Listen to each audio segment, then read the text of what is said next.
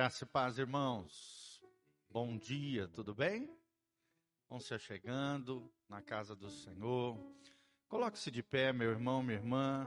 Abra comigo o Salmo de número 105. Que a graça e a paz de Jesus esteja sobre todos nós, tá bom? Hoje é um dia especial, né? O dia do aniversário da nossa igreja. Na verdade, é todo dia 8, né? Mas nós vamos comemorar hoje no culto pela manhã aqui com vocês, fazendo a Santa Ceia, ministrando uma palavra, fazendo o fechamento de uma palavra sobre libertação, batalha espiritual. E à noite nós vamos ter uma grande celebração, uma grande festa. Você também é nosso convidado, tá bom? À noite nós teremos um preletor de fora. Nosso querido pastor Isaac Lauer estará conosco e ao final do culto, cada família vai trazer meio centro de salgadinho mandamos fazer um bolo, refrigerantes, vamos ter aquela festa linda. Aqueles que puderem estar conosco serão super bem-vindos à noite aqui nesse lugar, tá? Por isso está faltando, acho que um monte de gente aqui que vem de manhã normalmente, deixaram para vir à noite, mas a gente não cancelou o culto para porque a gente sabe que tem muita gente que prefere vir domingo de manhã, tá bom, queridos? Mas seja muito bem-vindo, que a graça e a paz de Jesus você que está online conosco também, que Deus te abençoe em nome de Jesus, né? Todo culto aí, muita gente online, muita gente assistindo os nossos cultos e nós nos alegramos pela sua vida. Seja muito bem-vindo. Compartilhe esse link com outras pessoas. Que a graça e a paz de Jesus esteja sobre cada um de nós. Quem recebe, diga amém. Levanta as duas mãos para o alto comigo e fala: Senhor, eu quero receber graça glória, unção de Deus sobre a minha vida, em nome de Jesus. Fala, Senhor, eu te agradeço por esse ministério abençoado de Deus na minha vida. Fala, Ebenezer, até aqui nos ajudou o Senhor. Louvado seja o nome de Jesus. Amém? Abra comigo o Salmo 105, então, é o nosso salmo inicial.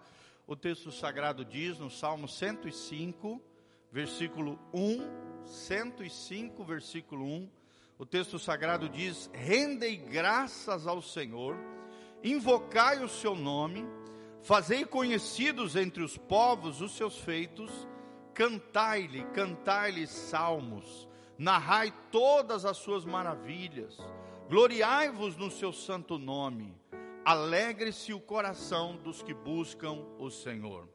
Buscai o Senhor e o seu poder, buscai perpetuamente a sua presença. Lembrai-vos das maravilhas que fez, dos seus prodígios, dos seus juízos, o juízo dos seus lábios. Vós, descendentes de Abraão, seu servo, vós, filhos de Jacó, seus escolhidos. Ele é o Senhor, o nosso Deus e os seus juízos permeiam toda a terra.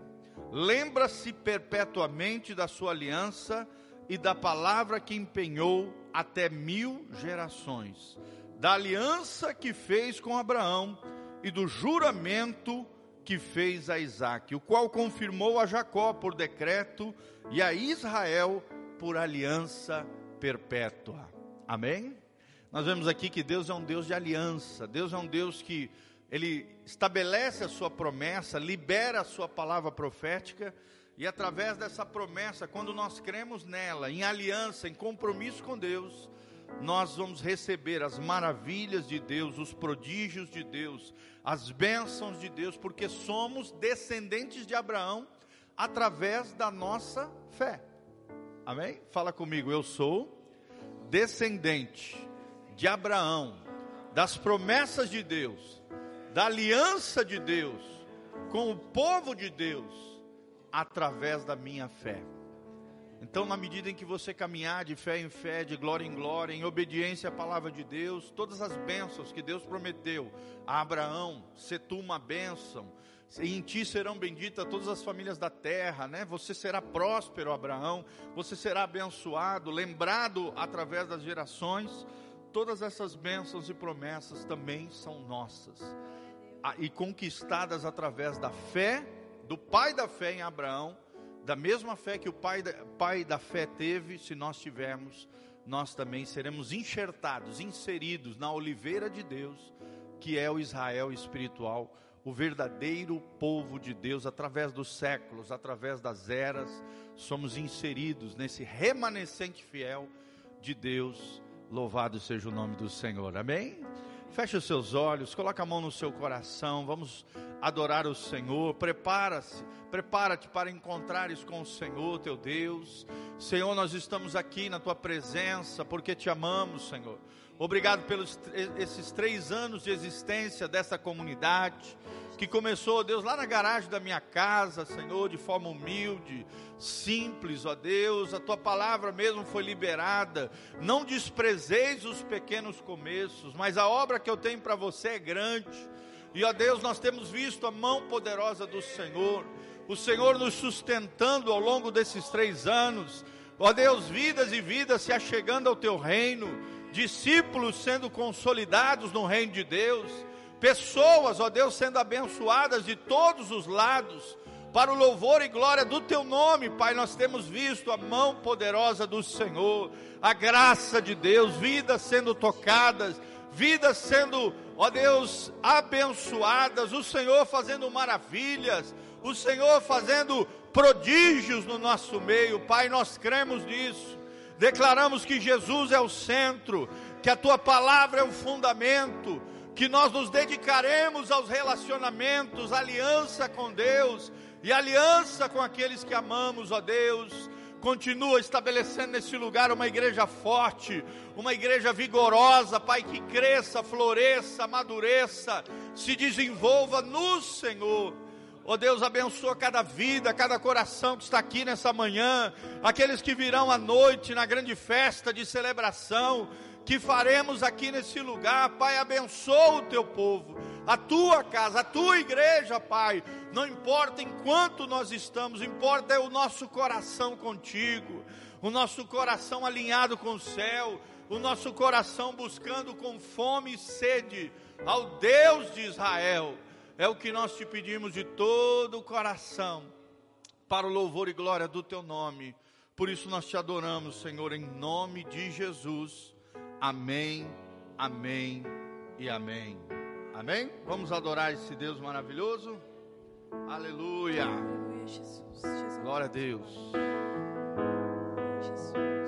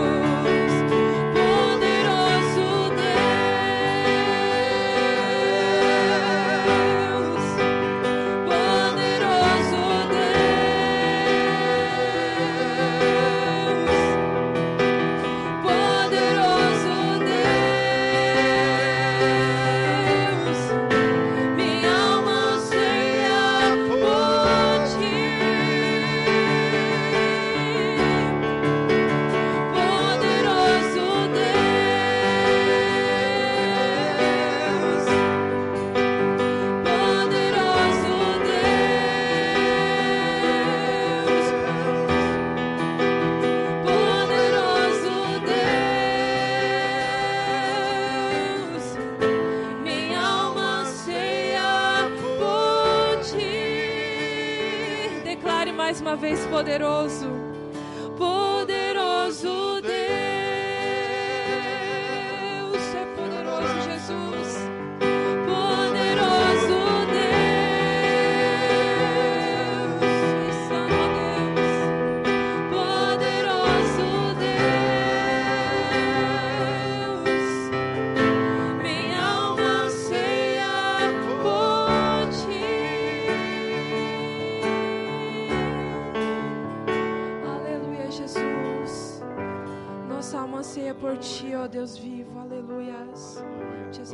Deus, amém. Pode se sentar, meu irmão, minha irmã, queridos. Alguns avisos importantes, né? À noite, como eu falei, nós vamos ter a nossa celebração de aniversário. Pastor Isaac Laures de Altone estará conosco. Se você puder, vem estar conosco. Cada família vai trazer meio centro de salgadinho. A igreja vai dar os refrigerantes e o bolo, tá? No final do culto aqui nós vamos fazer uma grande celebração. Todos vocês são nossos convidados também, tá bom? Por isso que a gente está sentindo a falta de alguns irmãos aqui. O pessoal deixou tudo para ir para a noite. Glória a Deus, mas que bom que você veio. Esse culto é especial também, de domingo pela manhã. É uma benção no nome de Jesus. Nós estamos com a nossa campanha do agasalho. Filhão, coloca lá para nós. Campanha do agasalho. É uma campanha onde você vai olhar lá no seu armário aquilo que você não está usando, blusas, bermudas, camisetas, calças, calçados em bom estado, que você pudesse doar. Muita gente já está se mobilizando, graças a Deus.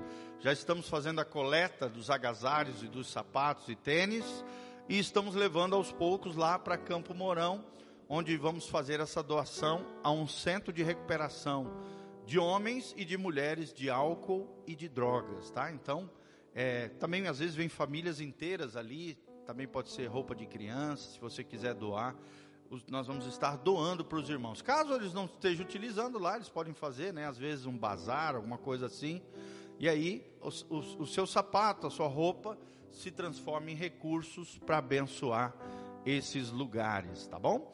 Então, semana que vem, também os nossos cultos normais, às quartas-feiras, às 20 horas.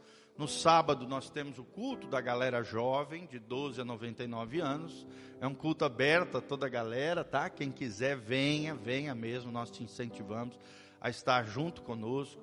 O Juninho e a estão cuidando desse culto, tem sido uma bênção.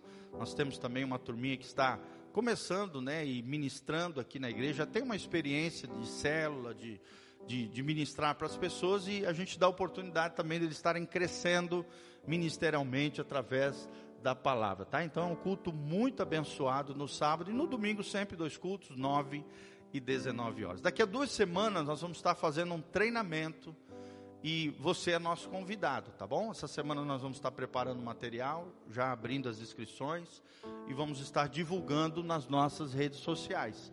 Sempre lembrando que o nosso Instagram, Facebook e YouTube é só colocar tudo junto: Igreja Casa na rocha. Tudo junto, você vai achar o nosso Instagram, o nosso Facebook e o nosso YouTube, que são as nossas redes sociais que a gente comunica todas as informações da igreja. E no Spotify também, Google Podcast e Apple Podcast, que é a maior, Spotify, por exemplo, é a maior mídia de áudio do mundo. Também você pode encontrar os nossos devocionais, as nossas ministrações de toda a nossa equipe aqui pastoral estão disponíveis no Spotify. Só colocar tudo junto, naquela lupinha de procurar, coloca Igreja Casa na Rocha, tudo junto. Vai aparecer dois canais, um do pastor Giovanni e o outro da igreja, fica à vontade, ou entra nos dois lá, você vai ver todas as nossas ministrações disponíveis para você. Amém, gente? Então, coloque-se de pé na presença do Senhor. É, todos aqui são da casa, né? Tem alguém que nos vê é a primeira vez aqui, levanta a mão. Ali, nosso querido casal precioso, Deus abençoe. Pode entregar um presentinho para eles. Vamos dar uma salva de palmas. Sejam muito bem-vindos. Deus os abençoe, preciosos. Volte sempre em nome de Jesus, tá bom? E nós vamos orar também pelas ofertas agora. Você pode deixar sua oferta com, via cartão, tem o QR Code ali, lá na coluna da, da cozinha também. Aqui também tem no gasofilácio ou você pode colocar qualquer valor que Deus colocar no seu coração de generosidade, doação, diante do gasofilácio, tá bom? Dentro do gasofilácio. Feche os seus olhos. A Bíblia diz: cada um contribua segundo propôs no seu coração, não por constrangimento nem com tristeza, mas com alegria, porque Deus ama aquele que dá com alegria. Pai, nós estamos aqui porque nos alegramos no Senhor, o Senhor é tudo para nós. Por isso queremos ser fiéis nos dízimos, nas ofertas. A tua palavra diz: aquele que é fiel no pouco, Deus concede muito mais. Ó Deus, a fidelidade nas pequenas coisas é uma grande coisa para o Senhor. Por isso nós queremos ser achados fiéis diante do Senhor, nos dízimos, nas ofertas, para que nunca falte mantimento na tua casa, para que sempre haja mantimento, provisão, cuidado. Ó Deus, nunca venhamos passar vergonha lá fora diante dos ímpios, mas sim as pessoas lá fora possam observar a prosperidade, a bênção a graça, a glória do Senhor, o favor do Senhor com o, po o povo de Deus. Abençoamos cada dizimista, cada ofertante, cada irmão e irmã que se propôs a estar semeando nessa obra do Senhor. Te agradecemos, ó Deus, porque ao longo desses três anos nunca faltou mantimento nessa obra. Sempre vimos a mão do Senhor por todos os lados agindo, movendo pessoas, Pai, semeando nesse terreno solo, nesse solo fértil, Pai, e o Senhor tem abençoado tantas vidas, não só aqui na nossa localidade, mas em tantos lugares, através, ó Deus, da tua palavra, através das mídias sociais e através da internet. Nós te agradecemos, ó Deus, pelo cuidado do Senhor, pela provisão do Senhor, nós que vivemos do altar, temos nos alegrado pelo cuidado do Senhor, pelo carinho do Senhor, pela generosidade dos nossos irmãos, agradecemos de todo o coração pelo cuidado, o amor, o apreço do teu povo com a tua obra, Pai, faz parte da nossa aliança e do nosso compromisso com o Senhor. Nós repreendemos todo cortador, migrador, devorador, destruidor, demônios que intentam de alguma maneira embaraçar, atrapalhar e impedir a chegada de recursos, de riquezas aos filhos de Deus. Caiam por terra, sejam amarrados, amordaçados, imobilizados impedidos de agir. Pai, envia clientes, negócios, situações sejam resolvidas, portas se abram, haja chuva de bênçãos, bênçãos e prosperidade. A prosperidade do Deus de Abraão, Isaac e Jacó, dos deuses dos grandes personagens da Bíblia Sagrada, que o Deus que os sustentou, o Deus que proveu, o Deus que, ó Deus, fez milagres e maravilhas Faça isso também no seio da tua igreja, Pai. Nós te louvamos, te agradecemos pelo privilégio de também estarmos semeando na vida de outros ministérios, pastores, obreiros, missionários, através desta igreja local. Te agradecemos de todo o coração, em o nome de Jesus. Amém Amém e amém. Então quero te dar a oportunidade, pode vir à frente, trazer sua oferta, seu dízimo, em nome de Jesus, tá bom? Ou vai ali atrás também na maquininha, fica à vontade, QR Code, faça sua oferta. Eu já fiz a minha, tá? Antes de sair de casa, já mandei meu Pix. Glória a Deus. Vamos cantar dele.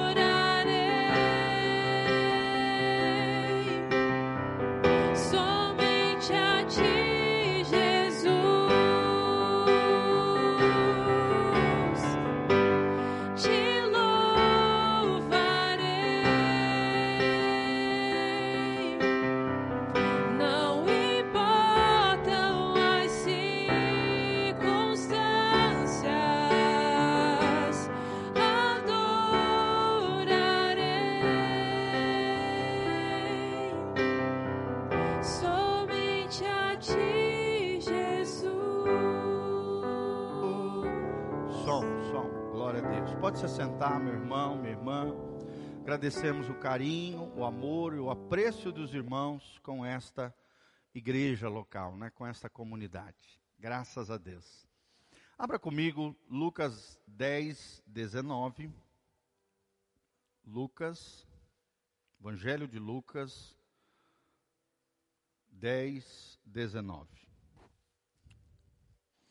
Nós estamos numa série de ministrações sobre batalha espiritual, sobre enfrentamento contra demônios, e hoje nós vamos terminar, com a graça de Deus, a parte 3 de, da libertação. Vamos falar sobre identidades e áreas de atuação demoníaca. E se Deus assim permitir, também vamos falar sobre como permanecer livres dos demônios, tá bom? A nossa meta aqui, como escola bíblica dominical, como igreja, é dar uma visão sobre a identidade e como é que funciona a organização do mundo demoníaco ensinando a lidar com essa diversidade na libertação e abordando os fatores que podem torná-la ineficaz, ou seja, como triunfar sobre os demônios, como os demônios se organizam, é o nosso alvo e a nossa meta. E o nosso texto-chave de toda essa série é Lucas 10, 19, onde Jesus, aqui, juntamente com seus discípulos, ele diz a eles e a nós: Eu lhes dei autoridade para pisarem sobre serpentes e escorpiões, e sobre todo o poder do inimigo, e nada lhes fará dano algum. Versículo 20: Contudo, alegrem-se, não porque os espíritos se submetem a vocês, mas porque os seus nomes estão escritos no céu. Fala comigo, meu nome está escrito no céu. Será que o teu nome está escrito no céu? Eita, não vi um glória a Deus aí. Fala assim, glória a Deus. Irmãos, isso é muito importante. Só tem autoridade espiritual quem tem o nome escrito nos céus. Quem é um filho de Deus, quem nasceu de novo. Quem não nasceu de novo já faz parte do império das trevas. Como é que vai dar comando a um demônio? Quem já está no reino dele. Mas quem realmente de coração entregou tua vida e o teu coração para Jesus, você é transportado, tirado, arrancado do império das trevas e conduzido pela graça de Deus, pela unção do Cristo ressurreto, ao reino da luz, ao reino do Filho amado, ao reino de Jesus. Amém? Quem é de Jesus aí? Dá um glória a Deus. Vira para o irmão que está do seu lado e fala: Nós vamos vencer os demônios nós vamos triunfar sobre eles. Amém? Então esse texto fala sobre isso. Nós temos poder, nós temos autoridade para pisarmos, ó, pisarmos na cabeça de serpentes e escorpiões. Escorpiões é um símbolo dos demônios. Aquele que pica, aquele que quer ferrar a gente, aquele que de alguma maneira quer nos destruir, nos enganar. Serpente, vocês sabem, é o demônio, é o diabo. Está lá desde o Éden até o Apocalipse. Toda vez que se refere geralmente a serpente é uma referência a Satanás. Deus nos deu poder e autoridade para pisarmos serpentes e escorpiões e sob todo o poder do inimigo, o diabo, o inimigo das nossas almas, e nada nos fará dano algum, ou seja, nós vamos triunfar sobre eles. Seja o diabo ou seja os demônios. Então aqui a gente não quer exaltar o diabo, mas vamos falar sobre o mundo espiritual. Obviamente, a gente sempre quer exaltar a Jesus. Amém? Até porque nós somos maiores do que eles. A Bíblia diz, e esta é a vitória que vence o mundo, a nossa fé. Quem tem fé, vence o diabo. Tem um outro trecho de 1 João que diz: Maior é aquele que está em nós do que aquele que está no mundo. Então você é maior do que os inimigos da sua alma, tá bom? E no 20 diz: Mas não vos alegreis, porque se vos sujeitam os espíritos, ou seja, porque os demônios se submetem a vocês tem que ouvir, tem que ouvir o comando e tem que sair. Alegrai-vos antes por estarem os vossos nomes escritos nos céus. Aqui também fica subentendido. Só quem tem o um nome escrito no céu tem autoridade de expulsar demônios. Quem nasceu de novo, quem está arrolado lá nos céus. Aqueles que vão ser salvos. Por isso que a nossa alegria não é lidar com demônios, isso aí é obrigação, é o basicão do crente. Expulsar demônios, pregar o evangelho e curar os enfermos. Mas a nossa alegria é porque somos salvos e porque, porque estamos indo para o céu. Amém? Então vamos iniciar aqui, vamos falar, primeiro tema, identidades e áreas de atuação demoníaca. Quando estamos trabalhando com libertação, devemos saber, amados, que os espíritos malignos se organizam em hierarquia, né? uma espécie de organização por autoridade, com castas, com tipos específicos. Cada um deles tem áreas específicas de atuação e assumem alguma identidade. Por exemplo, existem espíritos na área é, de financeira, né? como por exemplo Mamon. Mamon é uma potestade que age na área financeira. Existem espíritos que agem em outras áreas. Moloque, por exemplo, é uma entidade, um espírito que age através do, do, do, sacrifício de crianças. Ele se alimenta de sacrifício de crianças, ou então do aborto também. Quem recebe aquela, aquele sacrifício infantil, que é uma tragédia né, humana, uma, uma coisa horrenda, abominável do ponto de vista de Deus, é esse demônio. Então eles são organizados, eles têm identidade e eles têm áreas específicas de atuação. Quando Jesus libertou, por exemplo, o gadareno, lá na cidade de Gadara, às margens do mar da Galileia, ele perguntou ao demônio que o possuía, qual era o seu nome? E qual foi a resposta do demônio? Meu nome é Legião. É interessante que Legião na antiguidade era um agrupamento romano de 4 a 6 mil soldados. Então o que estava ali no Gadareno não era um demônio, mas era um agrupamento de demônio. E o líder, o chefe, nós vamos falar sobre isso, o chefe daqueles demônios se chamava Legião, porque eram milhares de demônios que estavam naquele rapaz, o Gadareno. E existe isso, tá, gente? A gente já enfrentou situações assim. Inclusive, legião eu já enfrentei, tá? É um demônio poderosíssimo, que atrela ele vários outros demônios que, que agem juntamente com ele. Em outra ocasião, o Senhor falou de uma casta que só sai com a força de jejum e oração lá em Mateus 17, 21. Coloca lá, filhão, Mateus, abra aí a Bíblia comigo também. Mateus 17, 21. Aqui nesse episódio, um rapazinho foi liberto por Jesus. E o que, que acontece? Ele só conseguiu ser liberto porque Jesus tinha uma vida de intimidade, uma vida de consagração ao Senhor. O, esse filho desse homem, que era lunático, sofria muito, caía no fogo, os discípulos de Jesus não conseguiram expulsá-lo. Mas quando Jesus chegou, enfrentou o demônio, o demônio saiu correndo. Por quê? Porque Jesus tinha uma vida dedicada, consagrada de oração e de jejum. Daí os discípulos perguntaram: "Mas Senhor, por que que nós não conseguimos expulsá-los?" Porque faltou fé, porque faltou oração e porque faltou consagração através do jejum. Está aqui no versículo 21.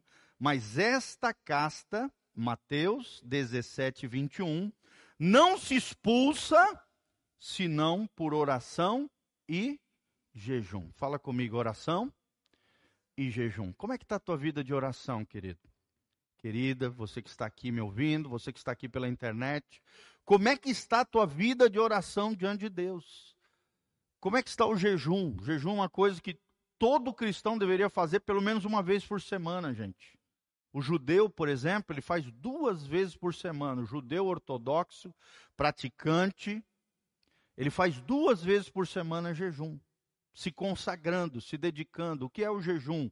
É a abstinência de alimento, é você dizer não para o alimento, tomar só água e se separar para Deus naquele momento onde normalmente você comeria, você passa, você passa aquele dia, aquele tempo em consagração diante de Deus. É interessante que até a ciência diz que o jejum ele faz uma espécie, uma espécie de purificação do teu corpo. Sabia disso?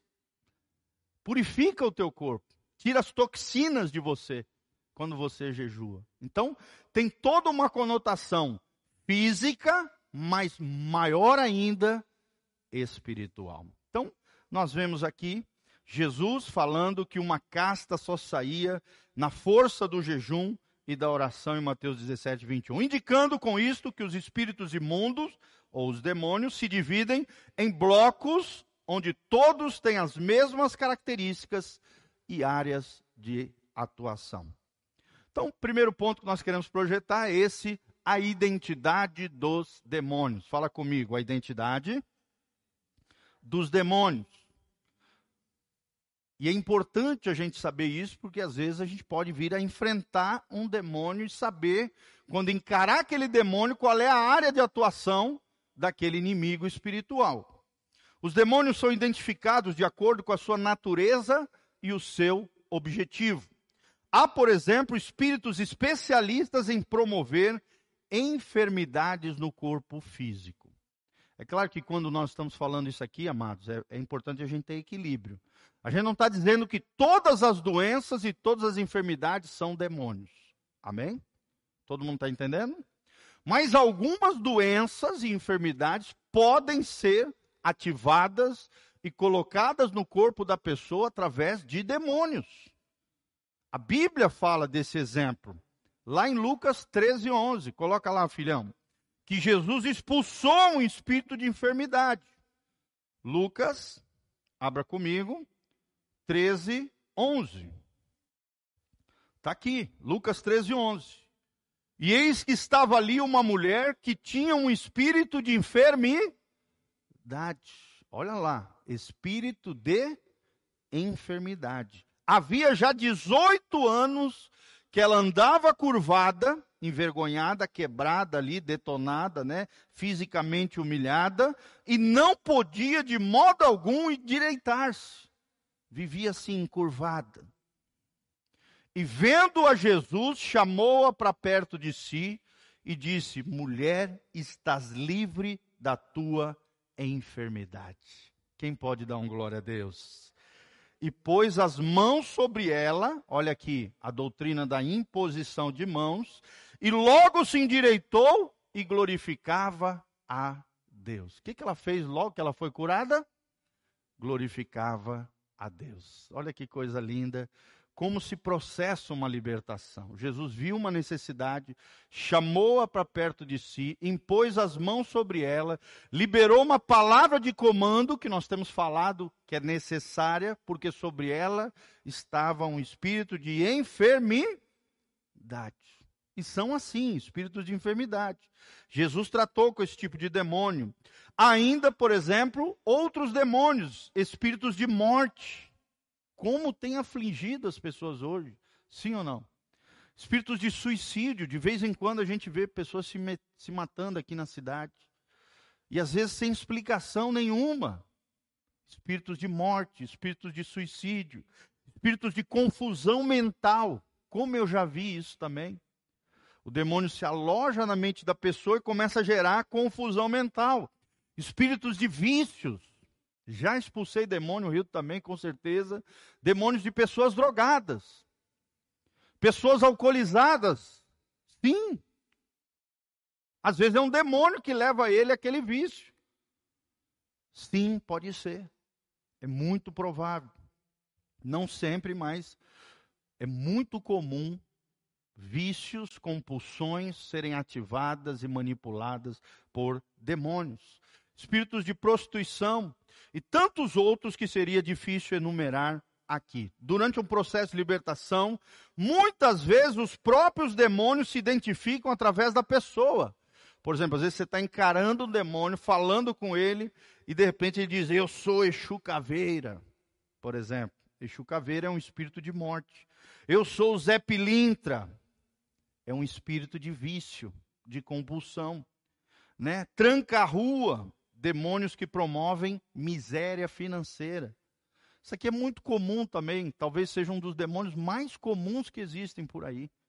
Tranca rua. A pessoa vai lá no despacho, vai lá no, no cemitério, faz um trabalho, uma oferenda, ou paga para alguém fazer, e aquela pessoa faz um trabalho no, contra aquele comércio, contra aquela indústria, contra aquela pessoa, para que a vida financeira daquela pessoa, aquele comércio, aquele lugar, fique amarrado, fique embaraçado. E se a pessoa não está debaixo da proteção de Deus, aquilo vai acontecer, gente. Porque ela está no império das trevas. E ali Satanás comanda e governa. Acontece. Às vezes um comerciante chegar na frente do seu trabalho, foi feito um trabalho na frente da loja É muito comum isso. Tranca-rua. É uma entidade responsável de atrair miséria, miséria financeira. Tá bom?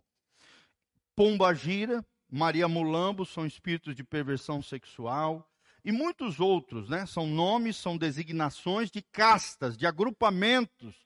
E assim não há apenas um tranca-rua, mas muitos. O tranca-rua, na verdade, é o líder daquela casta, daquele agrupamento de demônios que agem na área financeira. E quando ministramos libertação, é útil identificar o tipo de espírito imundo que está atuando na vida da pessoa para poder entender o mal que ele causa e orientar a pessoa depois da ministração em como se defender. Amém? Às vezes é importante essa identificação, porque a gente entende qual é a área que a pessoa está sofrendo. E depois da libertação, é claro que não é na hora da libertação, primeiro você tem que encarar o demônio, tirar ele da vida da pessoa, mas às vezes você precisa ministrar na vida da pessoa de como sair daquela situação. E a gravidade, às vezes, daquele pacto, daquela aliança, daquilo, daquele compromisso com o demônio que ela fez. Ou então, em que esfera, que mundo, que reino ela está. Porque às vezes ela está no reino das trevas, você tem que. Primeira coisa, gente, é verificar se a pessoa é crente ou não, se nasceu de novo ou não. Como eu já ensinei para vocês num outro estudo, está disponível nas nossas plataformas de áudio e vídeo. Existem vários níveis de influência demoníaca, quatro níveis. Três deles podem afetar até cristãos. O nível de opressão, o nível de assédio, sim, pode. Pode afetar até crente. E, e, crentes, às vezes, que estão pisando na bola, abrindo brechas, são carnais, às vezes, tem uma série de comportamentos equivocados. O diabo, sim, pode entrar e assolar a vida dessas pessoas, se eles não fecharem a porta. Existem outros nomes populares que os demônios assumem, ou mesmo identidades diferentes, como, por exemplo, Dr. Fritz. Dr. Fritz é uma entidade que, quando incorporada sobre um médium, né, que é aquele líder, guia espiritual nos centros espíritas, né, nessas, nessas religiões espiritualistas, eles têm a, ele dá, o demônio dá a capacidade àquela pessoa de fazer cirurgias espirituais. Aí ele pega um bisturi, começa a abrir, começa a fazer invocações, tal, a entidades e coisas, e a pessoa tem uma espécie de cura espiritual. Só que, na verdade, são todos benefícios que os demônios vão dando para amarrar e embaraçar a vida da pessoa no reino das trevas. Gente, o diabo não dá nada de graça. O diabo estende a mão por cima e puxa a perna embaixo. Fala comigo, diabo. Ele estende a mão por cima e puxa a perna embaixo. Ele é assim, ele é diferente de Deus. Deus nos dá as coisas, né? Os benefícios, as suas bênçãos de forma graciosa, ele nos ama sem esperar nada em troca. É um amor incondicional de Deus. O diabo não. Ele não dá nada sem tomar você, embaraçar você, ataviar você e de alguma maneira te oprimir, te lesar, te enganar. Ele pode até aparentemente fazer um milagre na sua vida mas a sua vida vai ficar amarrada o resto da vida se você não for liberto. Um exemplo são essas curas sobrenaturais, né? Nós temos o um exemplo lá em Goiânia de João de Deus, vocês se lembram dessa história do João de Deus, que depois, né, com o tempo foi visto como um abusador de mulheres. Se aproveitava da sua posição de guru espiritual e se envolvia com algumas pessoas que ele dizia fazer algumas cirurgias espirituais e toda aquela confusão. Mais de cento e poucas mulheres foram abusadas por aquele cara terrível, com essa coisa abominável e demoníaca, gente. Para te ver como tem demônio envolvido com essas coisas, tá? Então é coisa realmente pesada. Então, nomes populares, como Dr. Fitz, por exemplo, não tem nenhuma diferença de suas designações gerais. Isso quer dizer que durante uma libertação, tanto faz tratar com Exu Caveira, como também tratar com espírito de morte. Ou seja, quando você estiver ali enfrentando um demônio, Você pode chamar pelo nome, pela identidade dele, se ele se manifestar e falar, ah, eu sou Exu Caveira. Ah, Exu Caveira? Então tá bom, sai Caveira, em nome de Jesus. Ou, se você souber a área que o Exu Caveira trabalha, Pantera Negra, Exu Caveira, Capa Preta, são demônios na área de morte. Você pode falar, espírito de morte, eu te ordeno, em nome de Jesus, saia, que o efeito vai ser o mesmo. Amém? Você pode chamar pelo nome, se ele se identificar, ou você tiver discernimento de qual demônio é, ou você pode chamar é, e expulsar ele na área de atuação dele. Espírito de morte, eu estou te mandando agora, no nome de Jesus, saia. Pronto, acabou. Ele vai ter que sair no nome de Jesus. Amém? Então fala comigo, identidade ou área de atuação. Tanto faz quem você chamar, o importante é dar o comando com fé e autoridade. E você ter uma vida, é claro, consagrada e dedicada ao Senhor. Isso quer dizer que durante uma libertação, tanto faz tratar Exu Caveira ou espírito de morte, são a mesma coisa e tem que se render ao nome de Jesus. Fala comigo, o nome de Jesus está acima de todo nome. Segunda verdade que nós vamos ensinar para vocês é identificando o homem forte de um agrupamento. Fala comigo, identificando o homem forte de um agrupamento. Pastor, como assim homem forte? Homem forte é o chefe, como eu falei. Toda casta de demônio tem um chefe. E às vezes você está expulsando os demoninhos menores. E eles continuam entrando e saindo, entrando e saindo, aquela confusão e parece que a libertação não está fluindo. Quando você perceber que são vários demônios, você tem que falar, em nome de Jesus, eu, eu, eu, eu chamo agora. Quem é o chefe de vocês? Aí o chefe aparece. E aí você repreende o chefe, o homem forte, com todos os seus demônios inferiores. Sai, no nome de Jesus. Aí sai o chefe que está comandando toda aquela casta, todo aquele agrupamento e todos os demônios que são atrelados àquela área e aquela aquela entidade, aquele homem forte, aquele chefe de demônios. Amém? Glória a Deus. Pastor, mas eu vou passar por. Irmão, às vezes pode acontecer. Com qualquer um de nós. Sim ou não? Pastor, mas eu tenho medo. Não pode ter medo. Medo é uma base para o inimigo te atormentar. Sim. Claro que no fundo, no fundo, a gente sempre tem um pouquinho de medo, porque a gente nunca sabe o que, que a gente vai encarar. Sim ou não? Sim. Mas aí você vai entrar na ousadia, na coragem, no poder de Jesus. E no poder de Jesus você vai se sobrepor ao teu medo, e vai encarar aquele demônio e vai enfrentá-lo no nome de Jesus. Amém? Então, identifique o homem forte de um agrupamento. É comum ver pessoas possessas ou sob manipulação de vários demônios ao mesmo tempo. Quando isso acontece, há sempre um chefe, um homem forte que comanda os demais. Esse foi o caso do Gadareno, que nós acabamos de citar para vocês. Qual é o demônio que Jesus enfrentou, gente? Fala comigo, legião. Então, provavelmente, era de quatro a seis mil demônios que estavam dentro do cara. Provavelmente, tá? A gente não sabe se é isso mesmo, mas assim, pelo nome dele, a identidade dele, e o que era uma legião naquela época, um agrupamento de soldados romanos de 4 a 6 mil soldados, provavelmente poderia haver de 4 a 6 mil demônios dentro daquele cara. Imagina um ser humano com 4 mil demônios dentro dele, gente. Eu nunca encarei um com tanto demônio assim, tá? Mas assim, já encarei com vários demônios.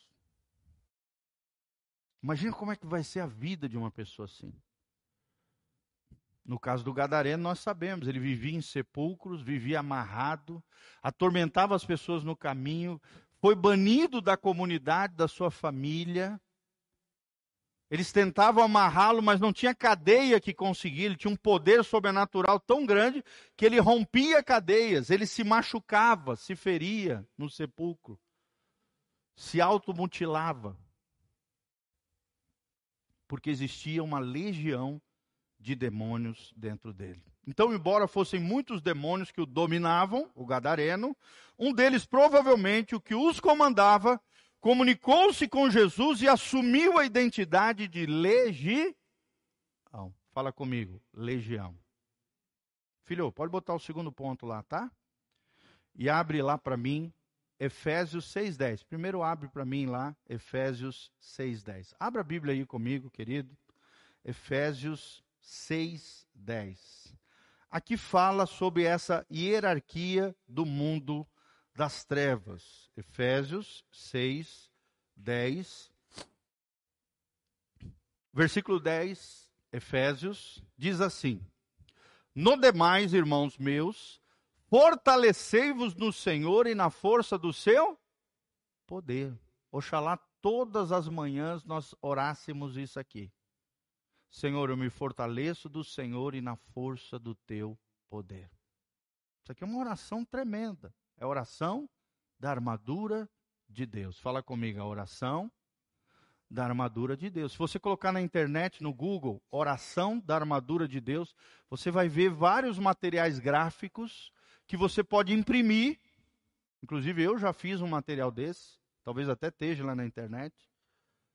Que você pode imprimir, colocar na sua sala, no seu escritório, na sua casa e fazer aquela oração baseada aqui em Efésios 6, 10 em diante.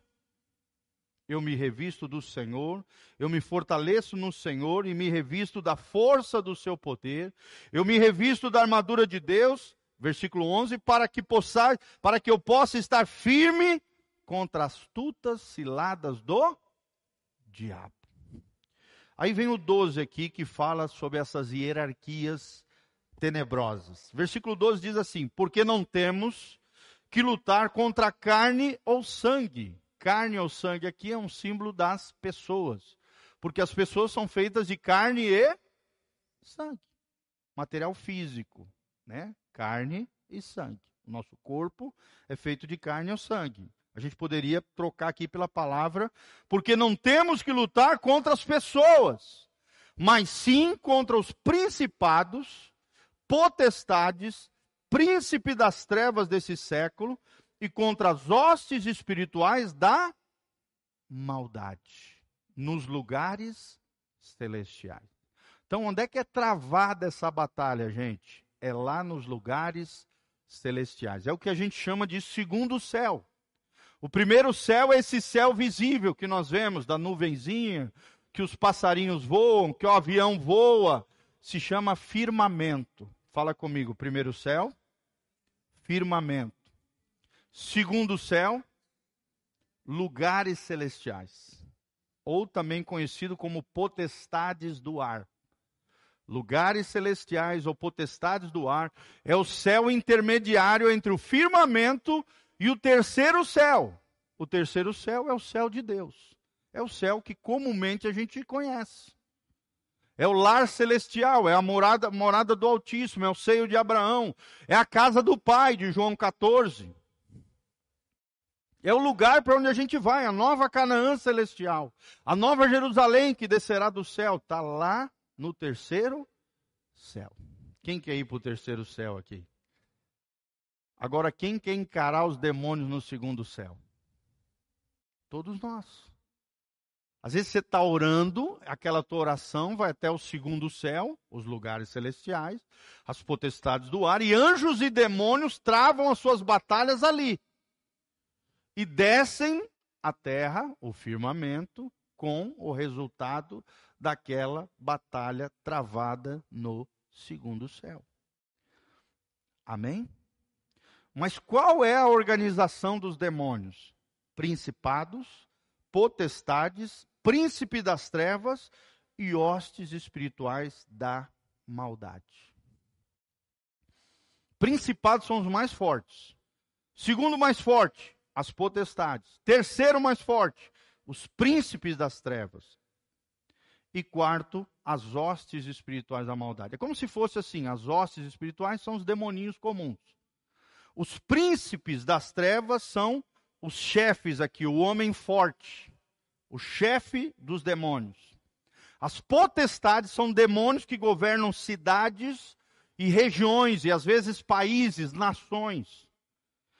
E os principados são demônios gigantescos que governam em áreas enormes da sociedade, do mundo, das pessoas e assim por diante. Ok? Quem está entendendo aí? Dá um glória a Deus. Primeiro céu, como é que se chama? Firma. Como, como um bom paranaense, firmamento. Segundo céu, lugares celestiais ou potestades do ar. Amém? Eu sou, já estou virando paranaense, gente. Falando igual você. O povo lá de, de Santa Catarina, quando me vê, dá risada. e nós, quando a gente vê ele, né, Giovanni? A gente dá risada como eles falam cantado. como pega rápido, né, o sotaque. 13. Portanto, tomai toda a armadura de Deus, para que vocês possam resistir no dia mal. E havendo feito tudo isso, vocês fiquem firmes em nome de Jesus. Vira para o irmão que está do seu lado e fala: fica firme. Em nome de Jesus. Fica firme. Fica firme, meu irmão. Deus não gosta de Maria mole. Deus não gosta de pessoas com o coração dividido. Deus não gosta de pessoas instáveis, inconstantes. Deus gosta de pessoas bem fundamentadas, arraigadas no seu amor, pessoas firmes no Evangelho. Hoje, uma das coisas mais raras é ver uma pessoa firme, uma pessoa estável, uma pessoa equilibrada. Sim ou não? Sim. E essas pessoas vão liderar os outros. Por quê? Porque uma pessoa instável não vai dar em nada. Uma pessoa que não é firme não vai dar em nada. Mas quem é firme permanece, persevera, vence, triunfa no nome de Jesus. Quem pode dar um glória a Deus? Então, estamos aprendendo aqui que o império das trevas é organizado de forma hierárquica. Nesses casos, muitas vezes será fundamental identificar esse chefe, esse líder dessa casta e tratar diretamente com ele. Embora a libertação possa ocorrer sem esse procedimento, sim. Às vezes você manda, sai em nome de Jesus, acabou. Sai o chefe e seus liderados. Mas às vezes você tem que chamar o chefe quando estiver dando trabalho e você perceber que são vários demônios que estão saindo. É sempre importante estar atento aos comandos do Senhor, pois haverá ocasiões em que ele nos levará a tratar primeiro com os espíritos menores e depois com o chefe, e outras em que nos levará a começar pelo maioral. O chefe também, ou o homem forte, como diz a Bíblia, é chamado de maioral. Fala comigo, maioral. É interessante que até nas religiões espiritualistas, eles têm essa entidade, o maioral. Eles ofertam comidas, ofertam lugares, ofertam pessoas para essa entidade chamado maioral. Infelizmente, que na verdade são o quê? Demônios, anjos caídos, entidades que não são de Deus, são do império das trevas.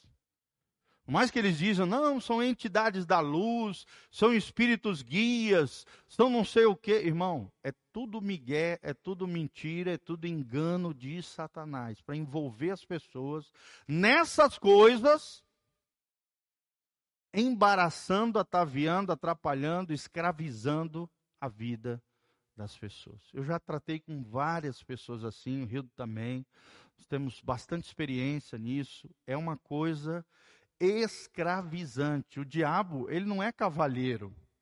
O diabo é tirânico. Ele é escravizante. Ele é manipulador.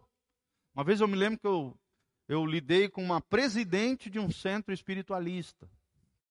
A mulher, só na fala, ela já queria manipular todo mundo, ela já estava acostumada a manipular engenheiros, era, era médicos, era pessoas de todas as esferas, pessoas importantes, proeminentes na sociedade, mas que eram escravizados e manipulados por uma mocinha, que era presidente daquele centro ali espiritualista.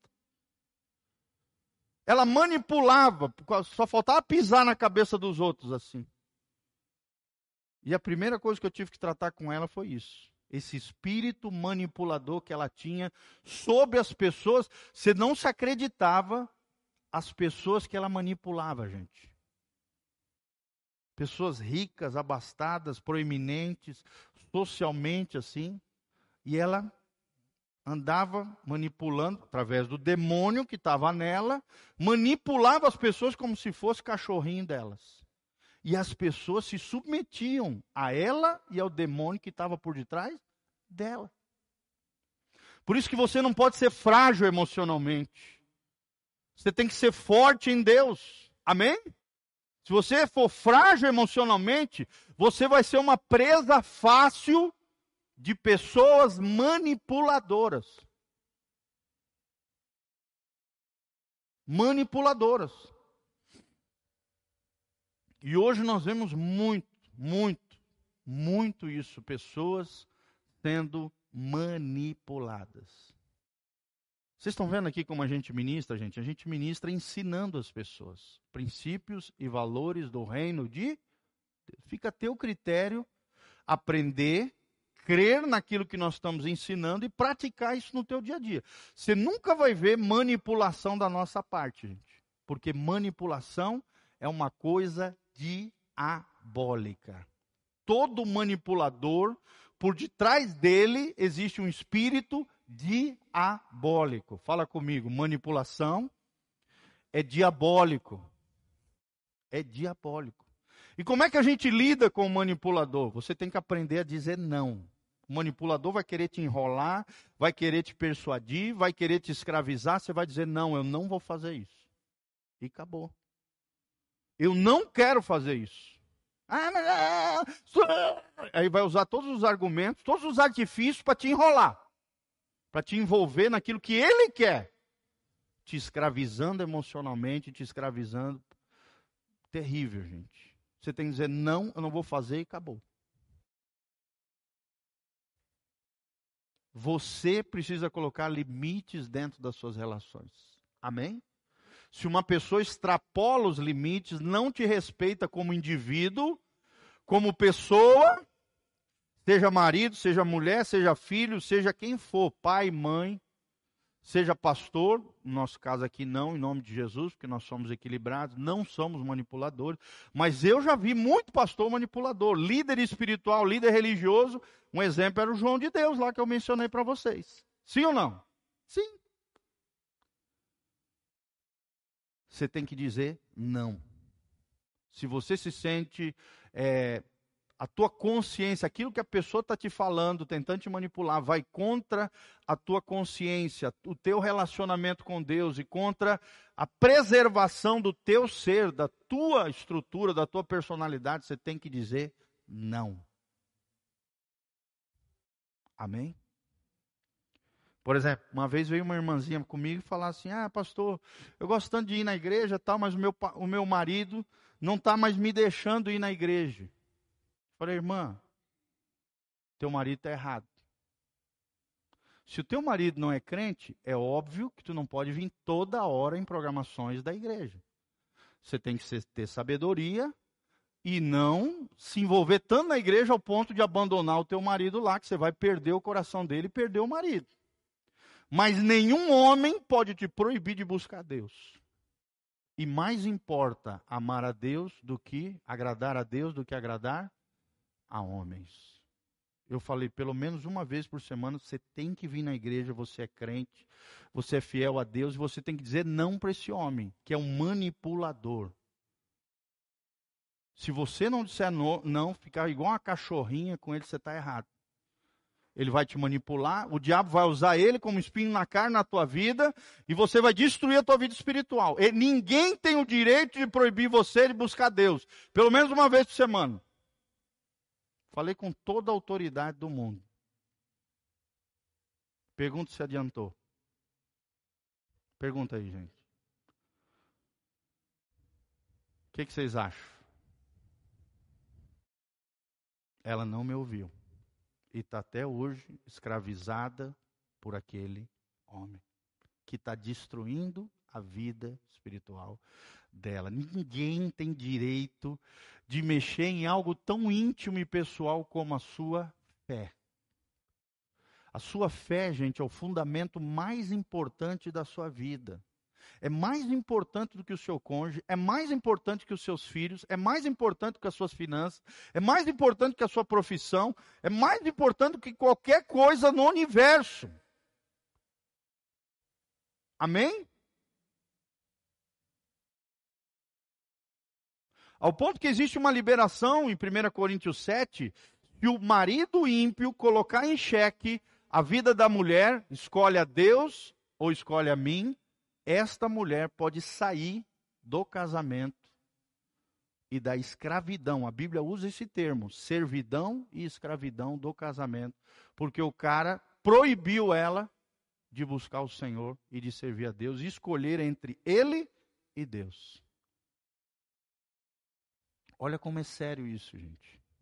Fala comigo, ninguém pode me manipular toda relação manipuladora é diabólica, demoníaca e tóxica. Claro que eu não estou falando aqui ninguém para abandonar o seu cônjuge, abandonar a sua família, nem nada. Não estou fazendo apologia a isso, vocês estão entendendo, né?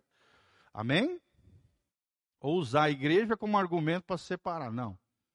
Nós estamos falando de coisas sérias, de cônjuges manipuladores, destruidores de emoções, pais manipuladores destruidores de vidas e da vida dos filhos e emoções. Então, você tem que aprender a dizer não. Fala comigo, eu preciso aprender a dizer não. Eu não vou fazer isso. Muitas vezes, quando você não diz não para os outros, você diz não para você mesmo. E morre emocionalmente. Sim ou não? Sim. É verdade.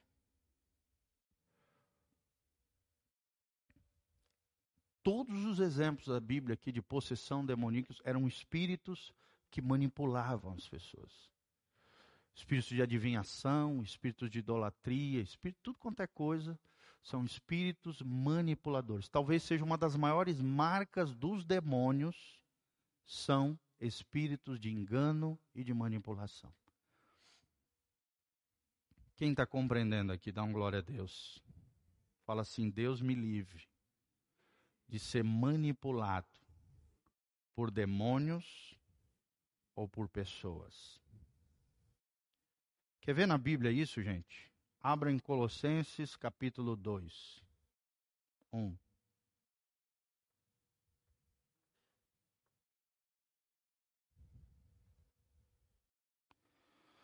2:8, tá? Colossenses 2:8.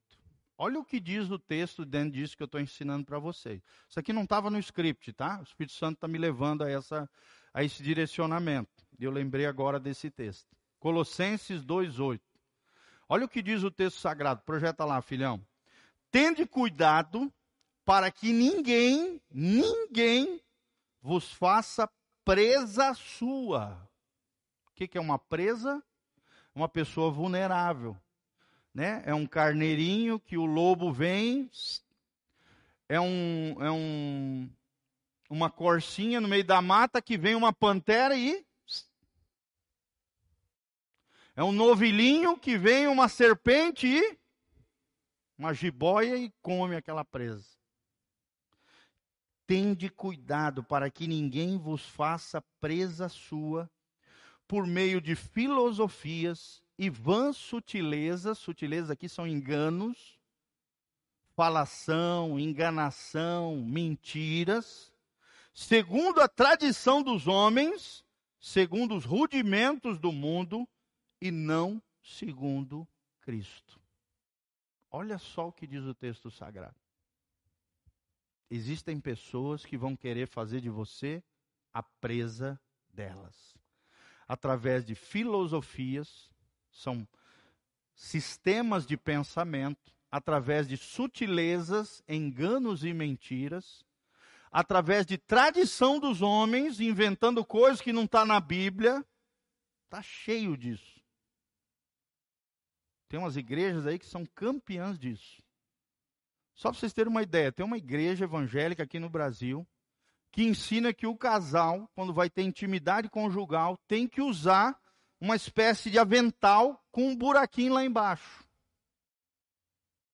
Você imagina tendo intimidade com seu marido, sua esposa, usando um avental com um buraquinho lá embaixo para ter relação? Eles ensinam isso tradições de homens. Isso não está na Bíblia.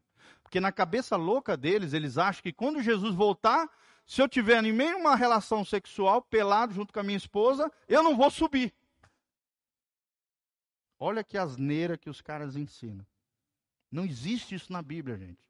Pelo contrário, a intimidade do casal na Bíblia Sagrada é uma coisa maravilhosa, uma coisa espiritual, é a santa ceia do casal. É a celebração do amor, é a unidade entre os dois. É óbvio que os dois vão para o céu. Se tiver debaixo da aliança do casamento, marido e mulher tendo relação em amor, é um ato de amor, de celebração do amor. Mas olha o que, que a tradição humana pode manipular e enganar a vida das pessoas. E os rudimentos do mundo. O que, que é isso, pastor? São os ensinamentos mundanos, os princípios e valores contrários à nossa crença, à nossa fé, que é bíblica. A palavra de Deus, a nossa regra de fé e de conduta, que são automaticamente contrárias a quem? A Cristo. Fala comigo, que ninguém me faça presa sua. Amém, irmãos? Quem vai ser livre aqui em nome de Jesus? João 8,32: Se o Filho vos. É, conhecereis a verdade, a verdade vos. João 8,36: Se o Filho vos libertar, verdadeiramente sereis livre. Você é livre. Você tem livre-arbítrio, você tem liberdade de escolha, de dizer sim ou não, de fazer ou não fazer de acordo com a sua consciência, procurando sempre agradar em primeiro plano a quem? A Deus, a Cristo. Mais importa agradar a Deus do que aos homens. Constantemente a gente vai ser colocado nessa situação. Ou eu agrado a Deus, ou eu agrado pessoas. Quem é que você vai escolher? A Deus. Não deixe ninguém te escravizar. Não deixe ninguém te manipular. Não deixe ninguém, através de personalidade forte, forte entre aspas, né, que na verdade não é forte, é fraca, mas as pessoas dizem, ah, aquela pessoa tem personalidade forte. Não, ela é uma pessoa engenhosa. Ou então, muitas vezes, está debaixo de um espírito demoníaco manipulador. Não deixe que ninguém te tiranize, te escravize, te manipule, porque isso é contrário à palavra de Deus. Seja quem for. Amém? Quem recebe essa palavra sobre a sua vida? Aprendeu? Então nós aprendemos hoje sobre identificando áreas de atuação demoníaca. Coloca lá, filhão. Primeiro ponto, a identidade dos demônios. Falamos, né, vários deles aqui, Zé Pilinto, Chucaveira, Tranca-Rua, Pombagira, Maria Mulambo, Dr. Fritz, todas essas confusões aí que existem aí dentro das religiões espiritualistas, muito proeminentes na nossa nação. Eles têm mais de eles têm cerca de 17% da população brasileira essas religiões, animistas e espiritualistas, que são várias delas, né? Tá bom? E, segundo lugar, identificando o homem forte, o chefe do agrupamento e da casta de demônios.